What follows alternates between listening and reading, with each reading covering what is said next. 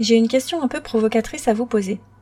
Si on reproche à la nouvelle génération de ne pas connaître ses classiques, est-ce que ce n'est pas au classique lui-même qu'il faudrait reprocher de faillir à sa mission, mission pourtant inclue dans sa définition, celle de toucher le plus grand nombre et de traverser les époques, de résister au temps et aux barrières générationnelles? Cette semaine, je vais vous parler de quelque chose dont je n'avais pas vraiment prévu de vous parler parce qu'on est dans Culture Bis et que le nom même de Culture Bis indique qu'on prend ici des chemins détournés, qu'on s'éloigne des grands axes culturels et avec la question du classique, on pourrait penser retomber dans l'académisme, dans une forme de conservatisme. Cependant, je crois qu'il faut précisément se confronter à cette question. En tout cas, j'en ai l'intuition. Donc on va voir, comme d'habitude, où tout ça nous conduira. Le terme de classique est beaucoup trop polysémique pour que l'on puisse partir de sa définition. C'est un premier indice qui nous invite à creuser un peu cette question. Car quand nous parlons de classiques, nous faisons comme s'il était possible de parler des œuvres de manière objective, ou du moins de certaines d'entre elles, car il y a bien des classiques que l'on accepte de qualifier de personnels, malgré le fait qu'il y ait dans la notion de classique l'idée d'absolu, l'idée d'un dépassement des critères individuels. C'est parce que derrière la question du classique se cache une des plus grandes questions de l'humanité. Qu'est-ce que l'art? Et surtout quels sont les critères objectifs et subjectifs qui jouent dans l'appréciation et le jugement esthétique? Il y a dans la question du classique un jeu d'échelle qui convoque une notion de degré, de subjectivité ou d'objectivité qui n'est pas très claire. Bref, c'est casse-gueule, alors je me suis dit que je n'allais pas m'y confronter seul, mais que nous allions voyager accompagnés d'une autre voix. Cette voix vient d'une part de la littérature, d'où vient initialement le terme de classique, et d'autre part de la musique, plus précisément du rap, parce que dans le rap la question du classique semble avoir un dynamisme bien particulier et une certaine actualité.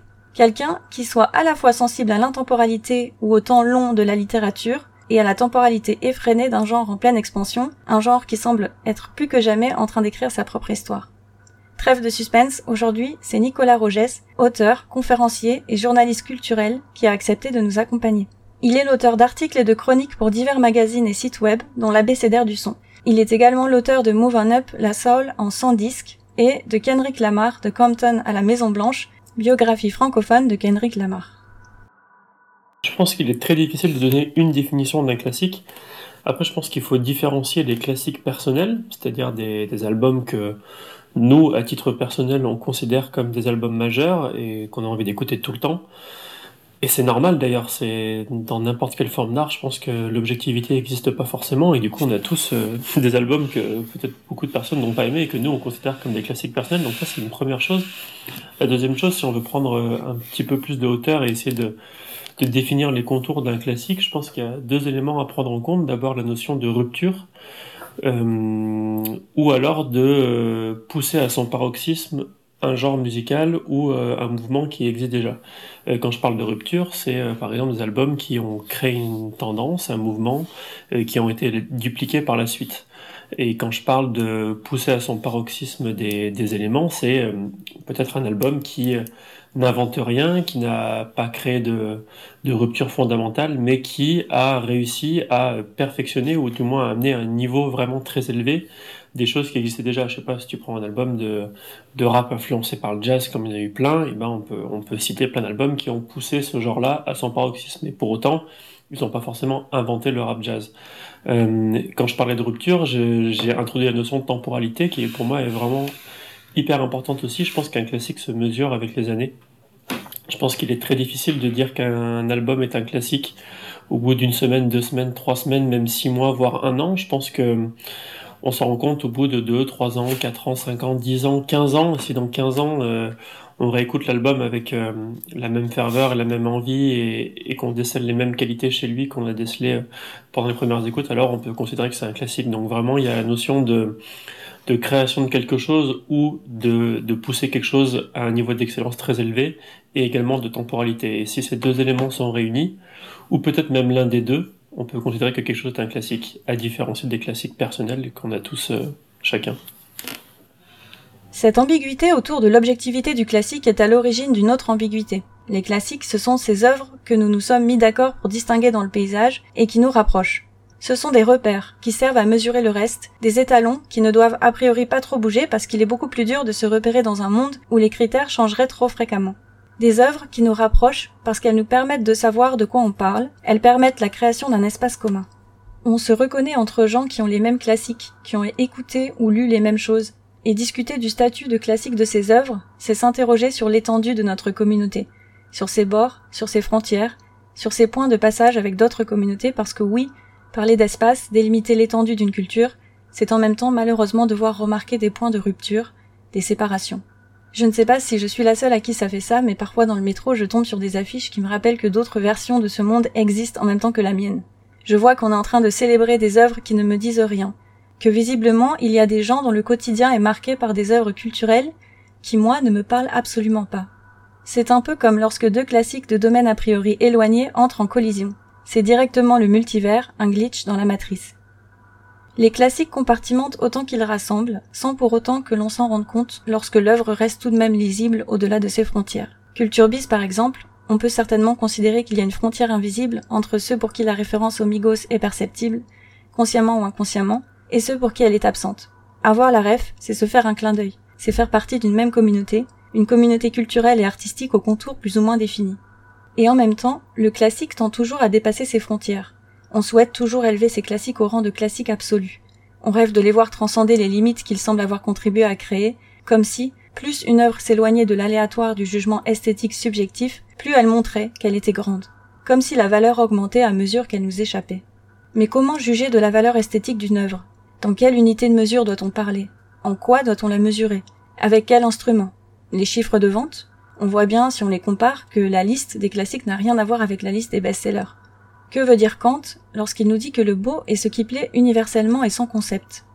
En effet, on voit bien que l'objet d'art n'a pas le même statut que les autres objets. D'ailleurs, il n'est pas un objet, il n'est pas posé devant nous, il instaure d'emblée une relation particulière entre nous et lui.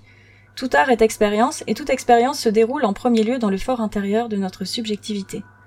Et puis, dans le jugement esthétique, le jugement arrive toujours après. On a d'abord ressenti, puis on essaye de poser des mots sur ce que l'on a ressenti, de l'exprimer, car c'est le seul moyen de partager ce sentiment dans les deux sens du mot partager, communiquer sur quelque chose et offrir à un autre.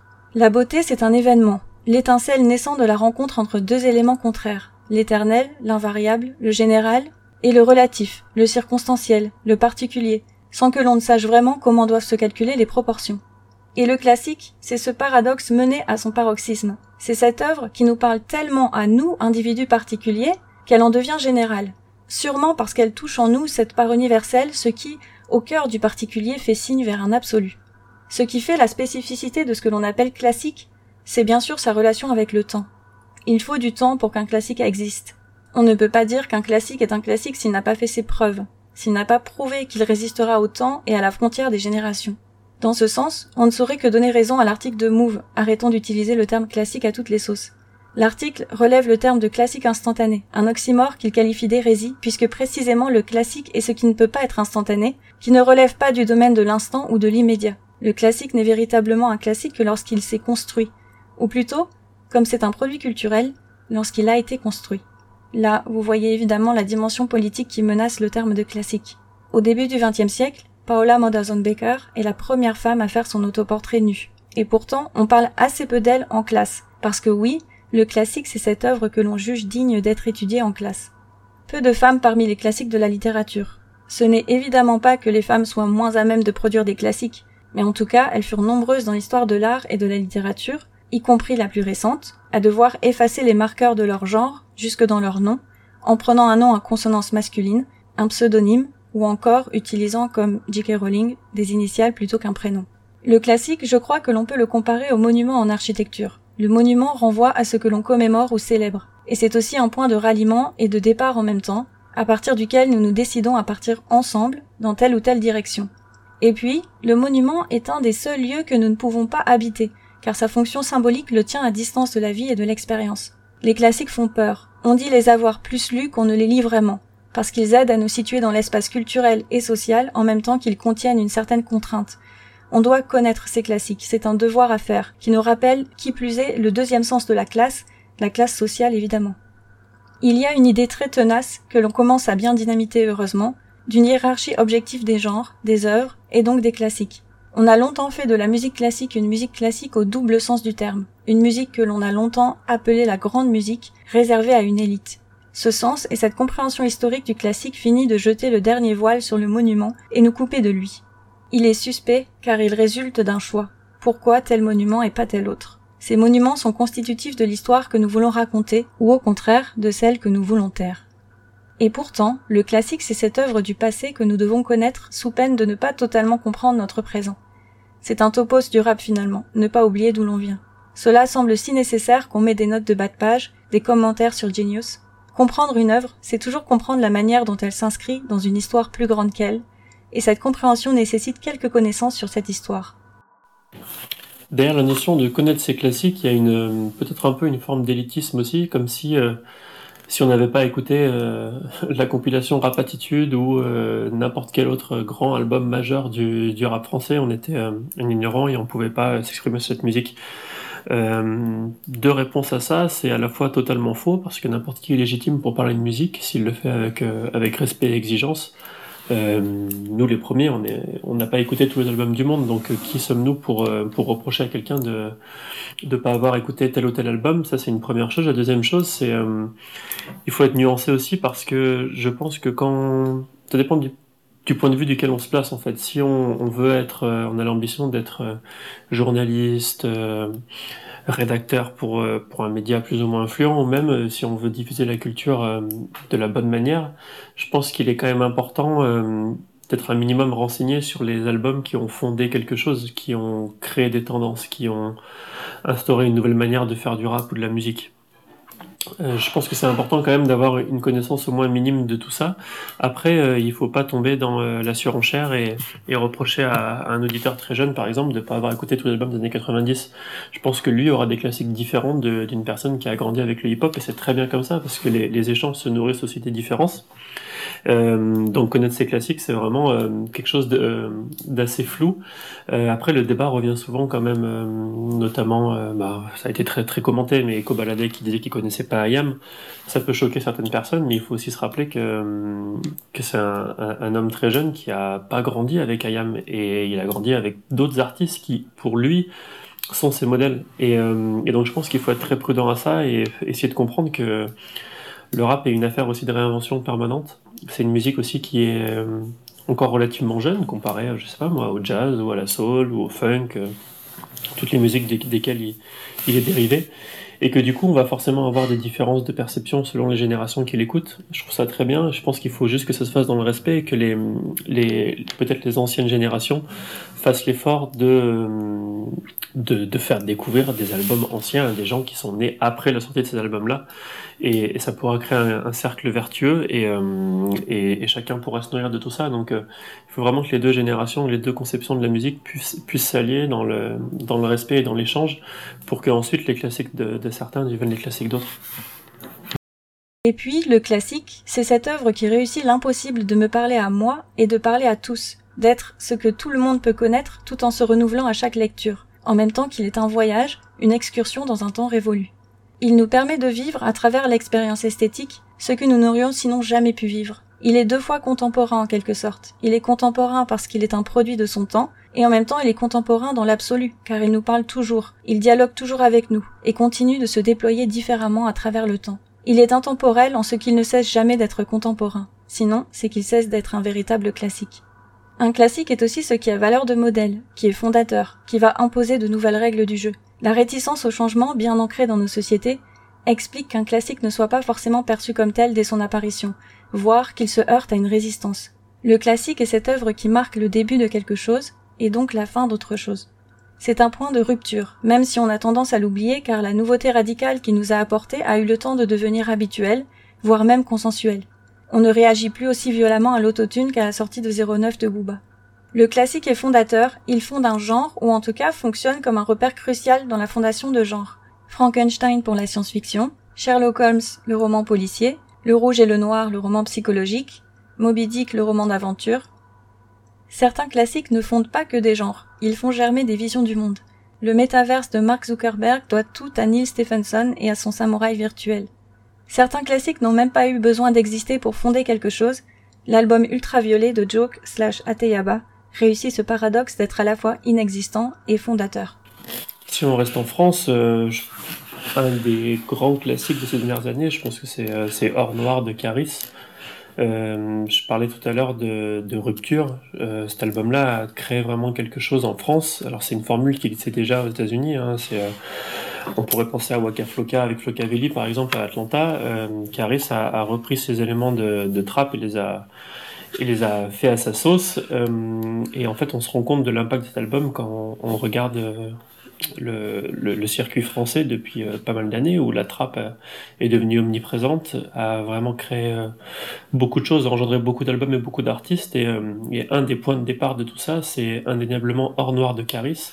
Et dans les discussions entre, entre passionnés de rap, c'est vrai que cet album-là revient très régulièrement et il a peut-être pas fait l'unanimité parce qu'aucun album ne fera jamais l'unanimité, mais en tout cas, il est unanimement reconnu comme quelque chose d'important et, euh, et, qui a créé une sorte de petit séisme quand il est sorti. Donc je pense que Hors Noir de Caris peut être euh, un très bon exemple de ce qu'est un classique, un classique commenté, un classique célébré.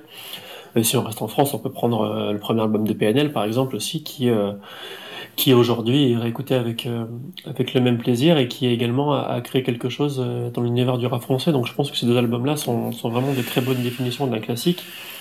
Euh, si on part du côté des États-Unis euh, et qu'on sort euh, éventuellement du rap, je pense qu'on peut parler de, par exemple, D'Angelo avec son album Voodoo, qui est son deuxième album.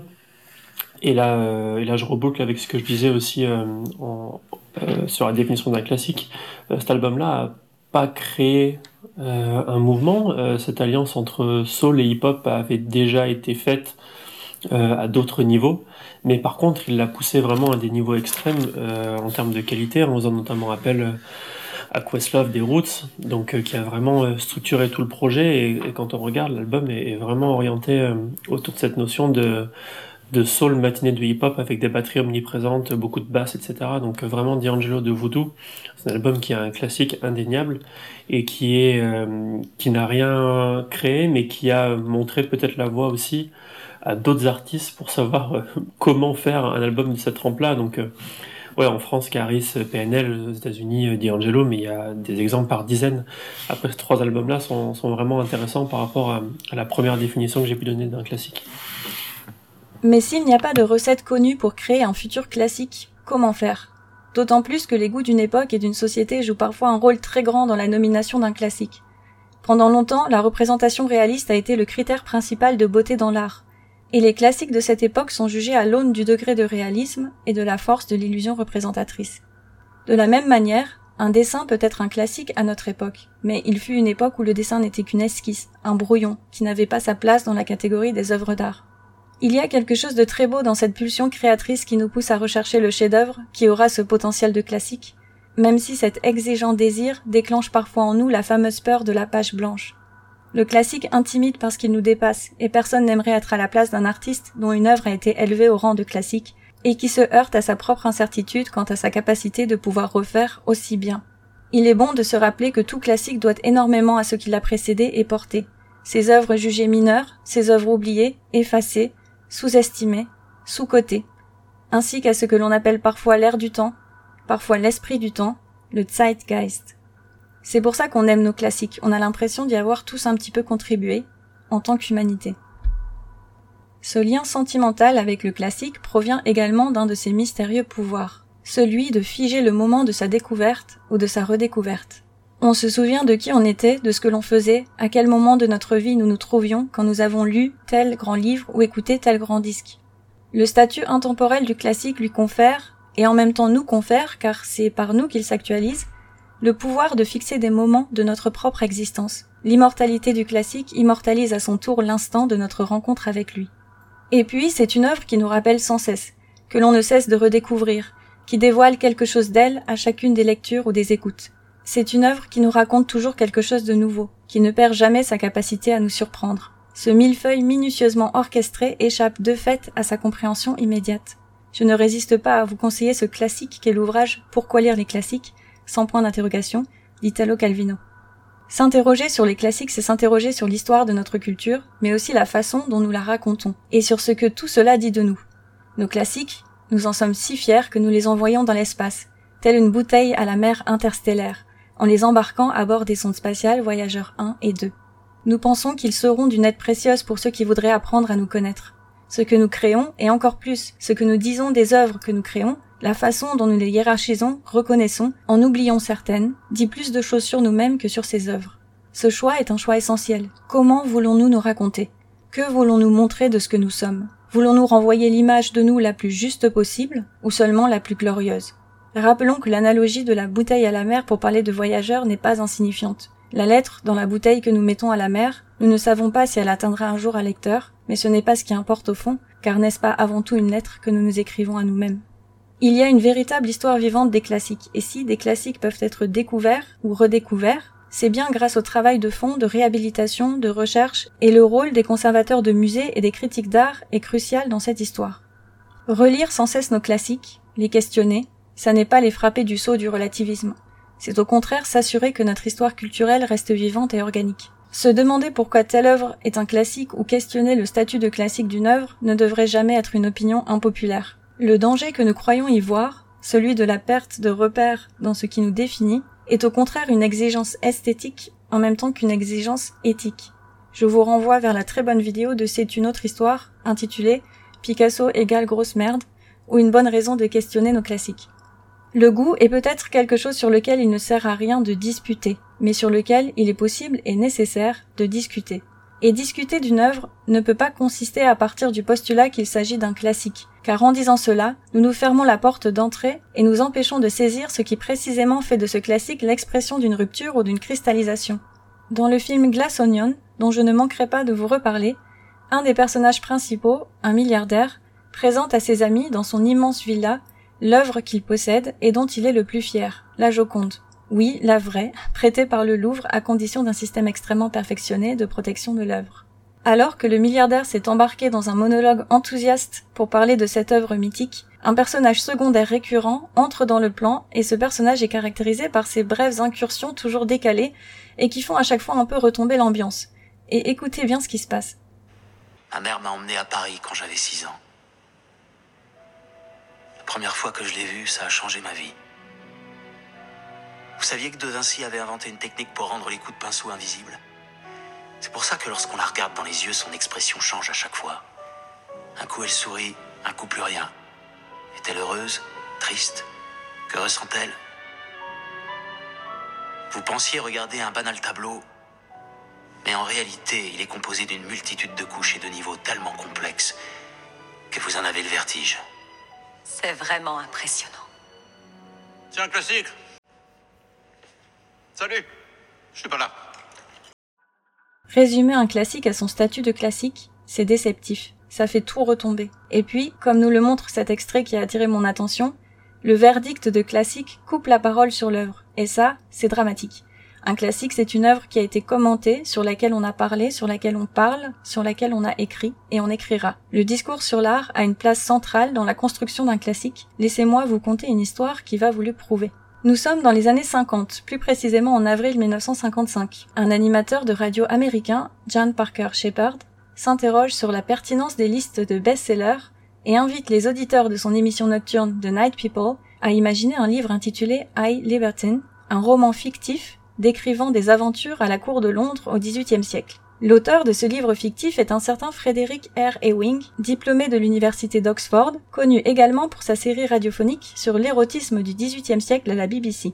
Shepard demande alors à ses auditeurs de tous se rendre dès le lendemain dans le plus grand nombre de librairies possible et de demander l'ouvrage, ce que les auditeurs ont fait. Le livre est tellement demandé qu'il finit par apparaître sur la liste des éditeurs et en 1956, sur celle des best-sellers du New York Times. Des commandes furent passées même en Europe, on trouve des résumés sur des blogs, des traces de ce livre dans les notes de clubs de lecture, les gens se mettent à donner leur avis sur le livre, se le conseiller mutuellement, et la légende raconte même qu'un étudiant aurait été félicité par son professeur pour ses recherches approfondies dans le cadre de sa thèse sur ce livre. Le canular a duré presque un an, au cours duquel le chroniqueur d'un journal raconta même avoir rencontré l'auteur et dîné avec lui en Inde en compagnie de sa femme Marjorie. C'est un journaliste du Wall Street Journal qui dévoilera la supercherie. Ne soyez pas triste, ce livre, vous, vous pouvez le lire parce que depuis, de par la forte demande, il a bien été écrit. Si le discours sur l'art est si puissant qu'il peut créer des classiques qui n'existaient même pas, alors je vous laisse imaginer ce qu'il peut faire avec des œuvres qui existent. Écrire sur la peinture, sur la musique, en parler, c'est contribuer à l'écriture de leur histoire, c'est écrire leur légende.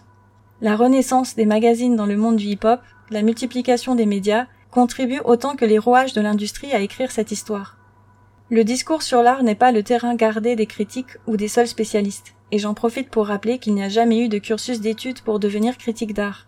Nous pouvons tous écrire sur les œuvres qui nous touchent, ou si nous ne pouvons pas écrire, nous pouvons parler d'elles et espérer que notre enthousiasme vienne toucher l'oreille de quelqu'un qui prendra sa plume, enregistrera un podcast, écrira un article. Je crois que les médias ont un rôle à jouer dans la consécration d'un album en tant que classique, mais c'est un rôle qui, peut être joué seulement a posteriori. si on part du principe qu'un classique se, définit dans, le temps, dans la durée, euh, on pourra avoir euh, des auteurs, des journalistes euh, qui vont faire des podcasts, des reportages, des livres sur un album et qui vont tenter, même si c'est toujours difficile de décortiquer de A Z un objet d'art qu'on n'a pas forcément créé, qui vont pouvoir le décortiquer en essayant de le mettre en parallèle avec euh, ce qui est sorti avant, ce qui est sorti euh, au même moment et surtout ce qui est sorti après, pour voir justement l'impact de cette œuvre-là sur le temps, sur la durée. Et c'est des gens qui euh, ont la prétention de pouvoir faire ce travail dont c'est le métier, dont c'est la passion, euh, qui vont pouvoir faire ce travail d'analyse et qui vont donc pouvoir peut-être donner des billes pour qu'on puisse qualifier un album ou non de classique. Donc je pense que les, médias, même si euh, les, journaux traditionnels sont, en tout cas dans le domaine de la musique, ont perdu un peu de vitesse ces dernières années, même s'il euh, y a peut-être de moins en moins de sites de référence et, beaucoup beaucoup de médias qui se créent euh, petit à petit, euh, je pense que quand même ils ont un rôle à jouer dans euh, l'analyse d'une œuvre. après c'est difficile toujours de, définir quelque chose comme un classique, comme si c'était quelque chose de définitif, mais ils ont quand même pour ambition, je pense, de voilà d'analyser quelque chose et de voir son impact sur la durée. Après les réseaux sociaux, eux ont un, un gros rôle à jouer, je pense, dans euh, l'émergence d'un album, mais peut-être pas dans, dans sa capacité à devenir un classique. Euh, on est tous pareils, quand il y a un album qu'on aime bien qui sort, euh, on a envie d'être complètement excessif, et c'est normal, et tant mieux, et de crier sur tous les toits que c'est le meilleur album de tous les temps, que c'est le meilleur album du monde. donc sur nos réseaux sociaux personnels, moi je sais que je verse souvent dans dans l'exagération absolue, mais parce que c'est comme ça en fait que je consomme la musique, c'est avec enthousiasme et avec euh, et sans aucune mesure. Par contre, si euh, je me mets à écrire sur un média ou dans un bouquin, euh, évidemment, je vais prendre le plus de recul possible et mettre de côté mes goûts personnels autant que possible.